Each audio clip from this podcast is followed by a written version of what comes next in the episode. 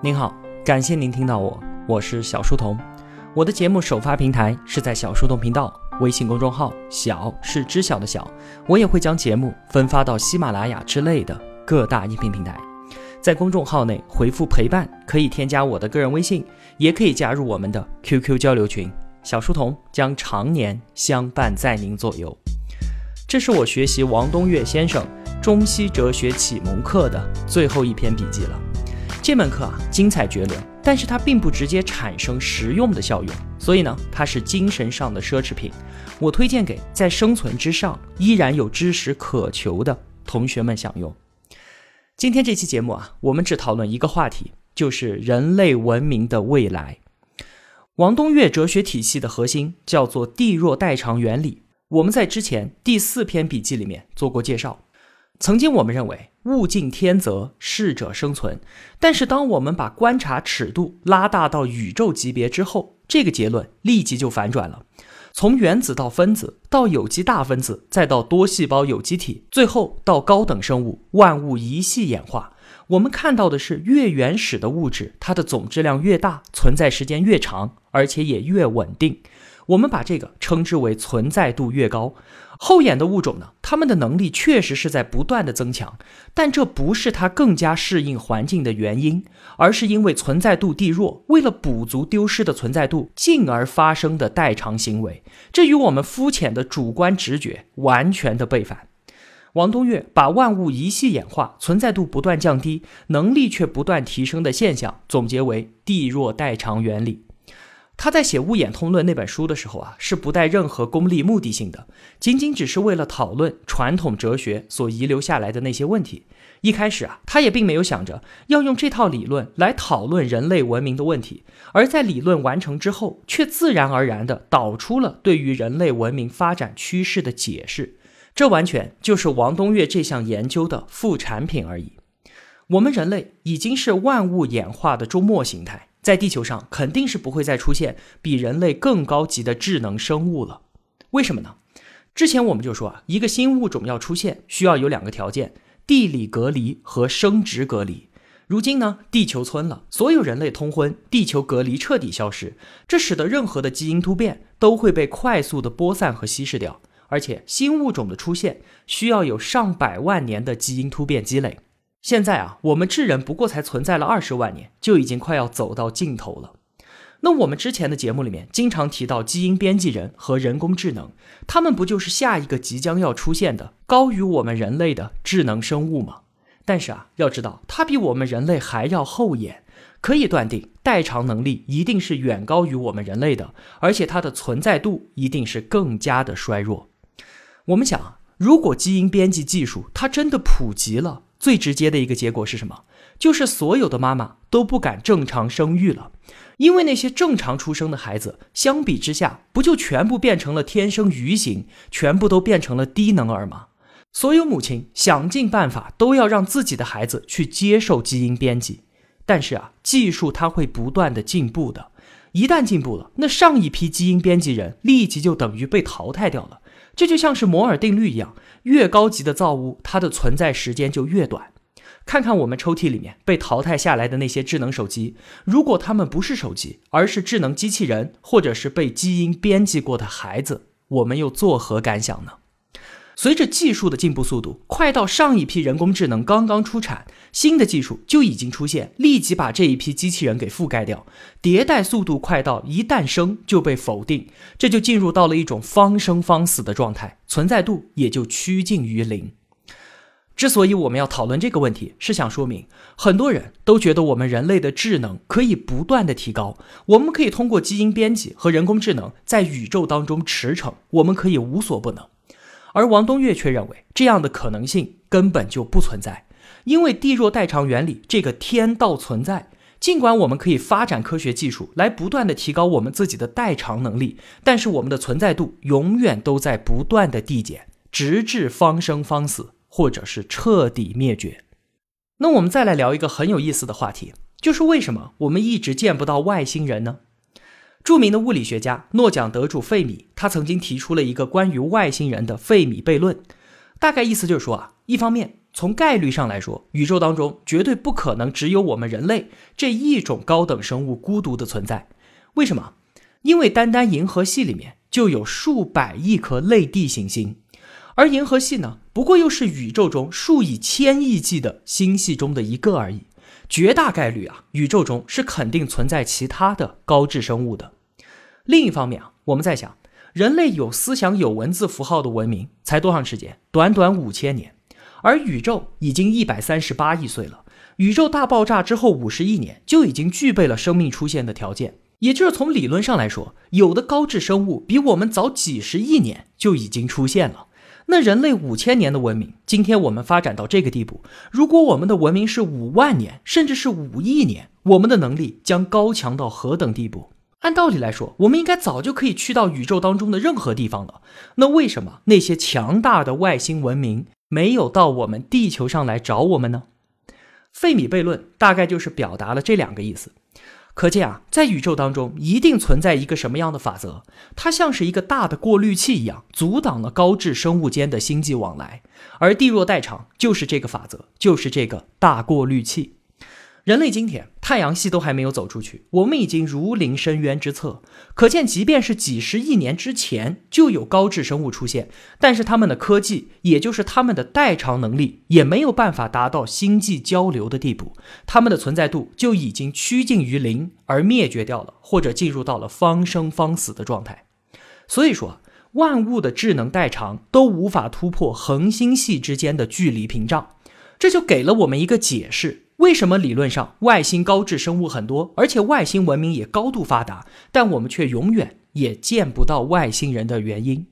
所以说啊，我们统治宇宙的幻想也是不切实际的。之前我们在节目里面一再说，人类的文明趋势不良，文明进程就是一个人性败坏与堕落的过程。王东岳像这样说，并不是一个哗众取宠、招致大家一片嘲笑的噱头。他是用一种全新的眼光和世界观来看待我们人类在宇宙当中的位置。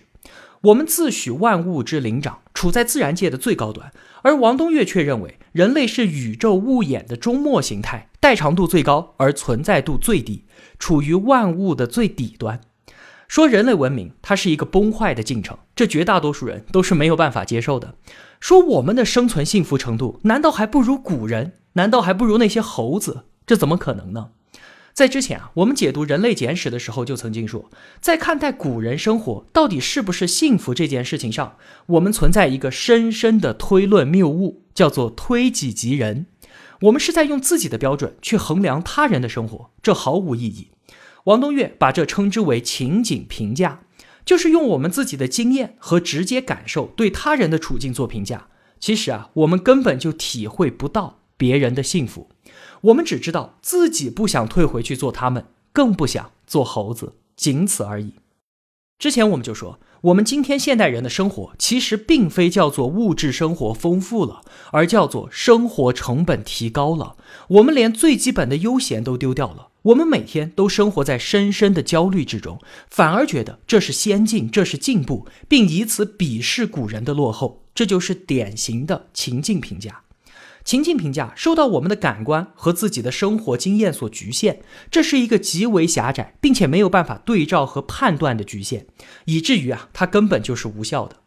王东岳说，他在非洲见到马赛人，按照我们普世的标准来说啊，真的是穷得一塌糊涂，他们住的那个泥房子都要低着头才能钻进去。可是呢，人家每天都在跳舞唱歌，欢乐无比。而我们现代文明人呢，有谁是整天在载歌载舞的？反而是整日奔忙，愁眉苦脸。那到底谁才是真的幸福，而谁又是真的不幸呢？追求科技进步，追求财富增长，是今天文明的主旋律。可是地弱代偿原理却告诉我们，我们的知识总量越大。感知深度越高，越逼近真理，这代表着我们的代偿度达到极致，也就表示着我们的存在度趋近于零。因此，如果人类想要寻求长存，那么答案绝对不在科学层面。李鸿章曾经说：“啊，中华民族面临三千年未有之大变局。”这个话很有分量。王东岳借用这句话说：“人类面临自有文明以来未有的生死存亡之大变局。”我们所坚信的发展进步论，并不代表着未来。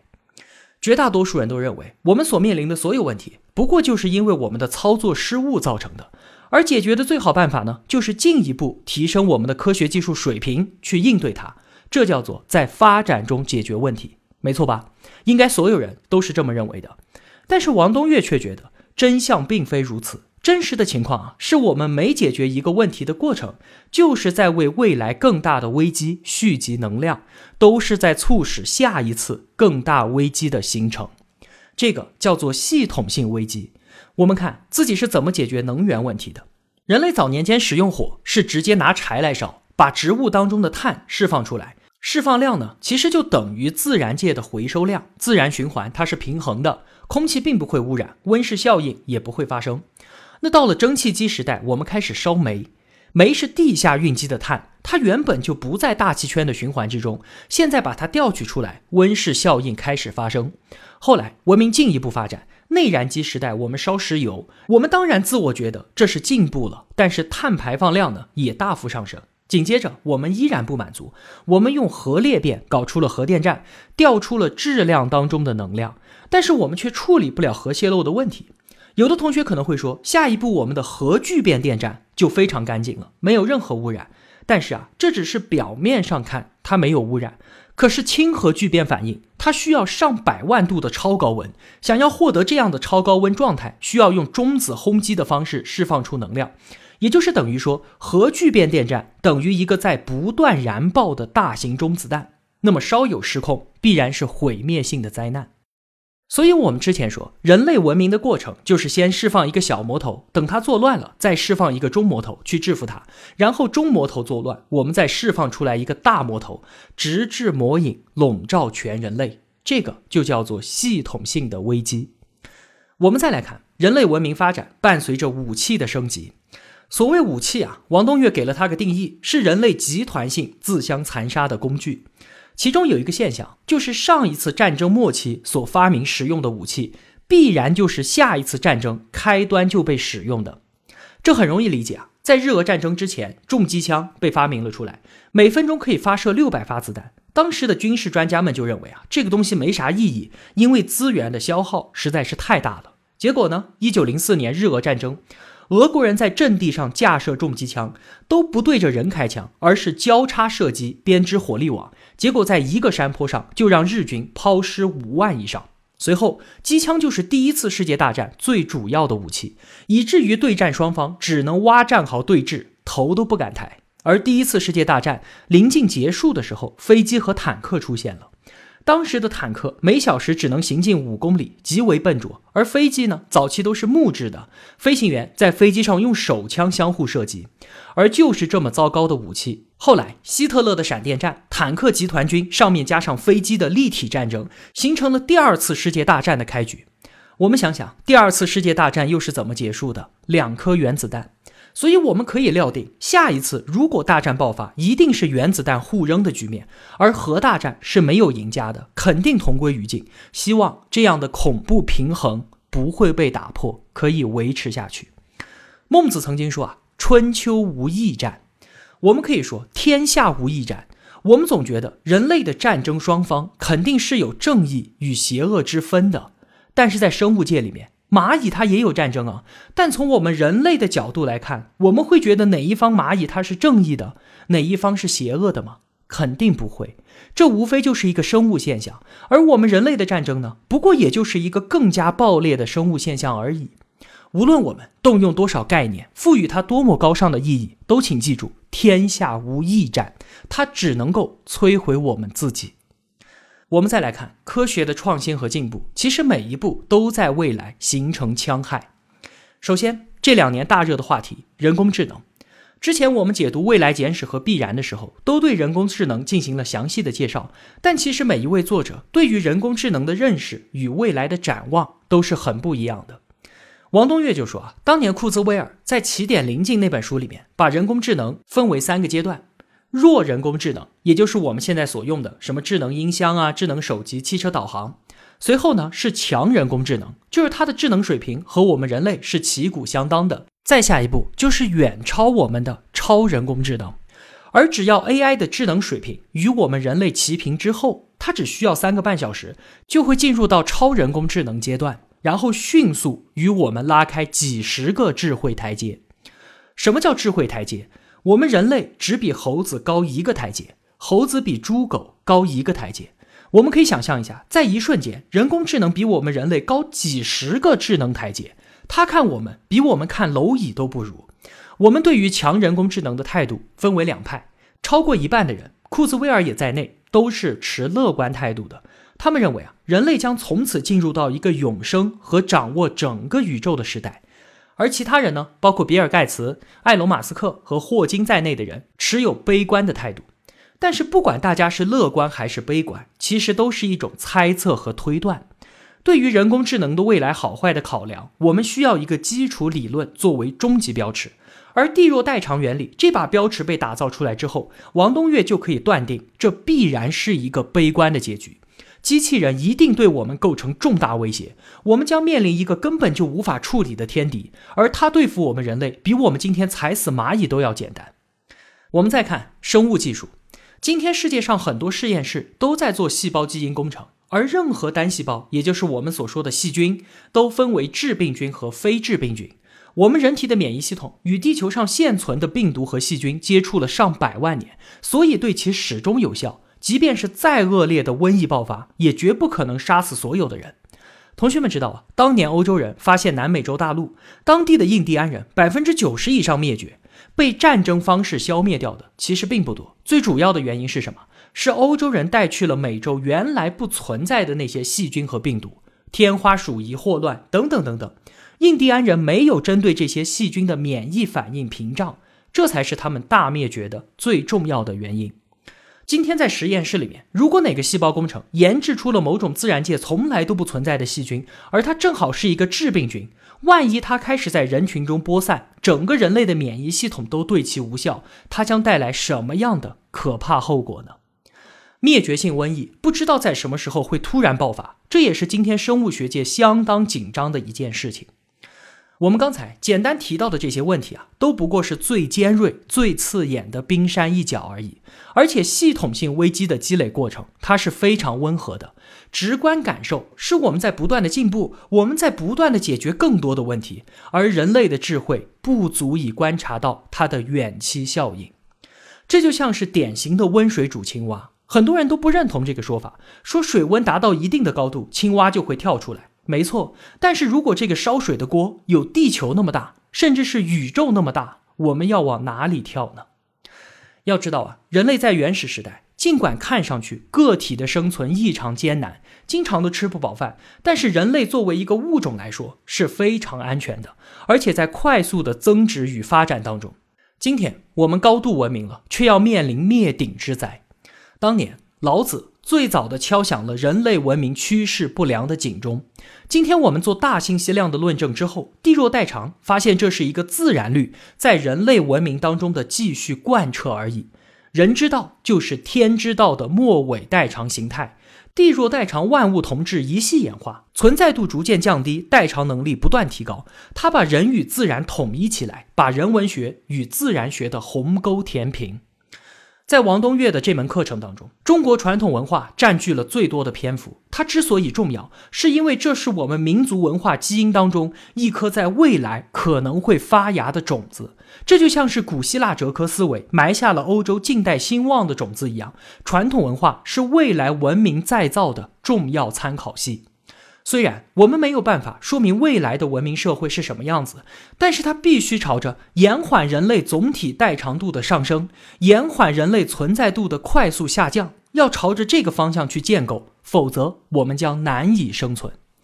物演通论当中有句话：人性是物性的绽放，人道是天道的更续。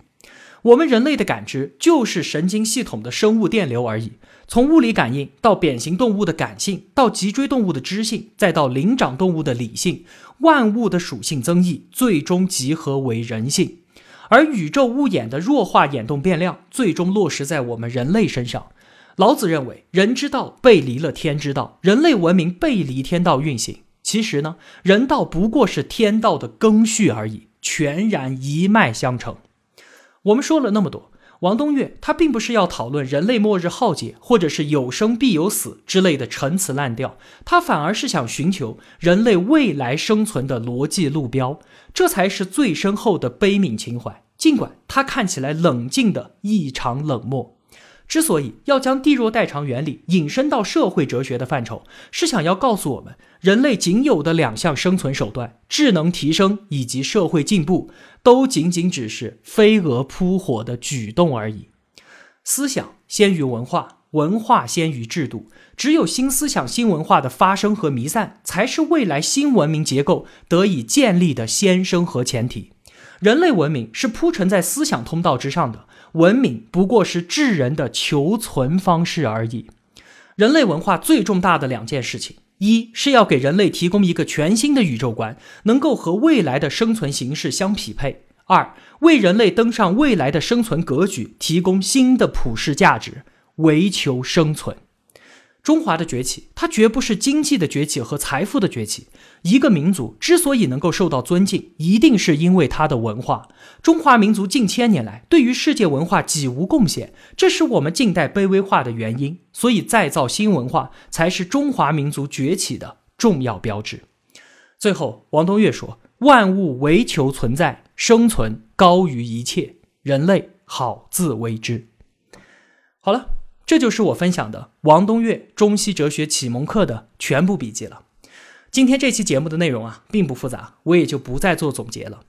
这一系列节目的更新啊，引发了很多听众的非议，表达出了许多的不解、不满与不屑。这也难怪嘛，毕竟越颠覆、越反常识的内容，自然也越难以被人们所接受。而怀着开放的心态听这些节目的同学们呢，肯定会受到巨大的启迪。当然了，也免不了升起不少的疑问。对此啊，我想借用佛教禅宗当中的三重境界。第一重见山是山，给书籍、给知识赋予天然正确的属性，然后全盘的接纳与学习。第二重见山不是山，抱有批判性思维，用自己的知识去判断外来信息，能够敏锐的发现其中的错误，然后批评它、排斥它。第三重见山还是山。任何外来信息都是对于自己知识体系的补充与完善，对于所有的新观点和新知识，都能够看到它的局限性以及它的价值之所在，并且找到对自己有用的部分，然后加以利用。我们读书和学习，不是为了要去当一个评论家，无论当一个歌颂者还是诋毁者，对于我们自己来说都是毫无意义的。尽管书的作者他是某某专家、某某教授，但是拿在我们手中的这本书不过是服务我们自己的仆人而已。我不要助六经，赞美和批评都不是我的目的。我要六经助我，请赐我以智慧，认清它的局限与价值，为我所用，仅此而已。好了，接下来这段时间啊，我要去准备新书的解读了，请容我一些时间吧，我会很快回来的。我是小书童，我在小书童频道与您。不见不散。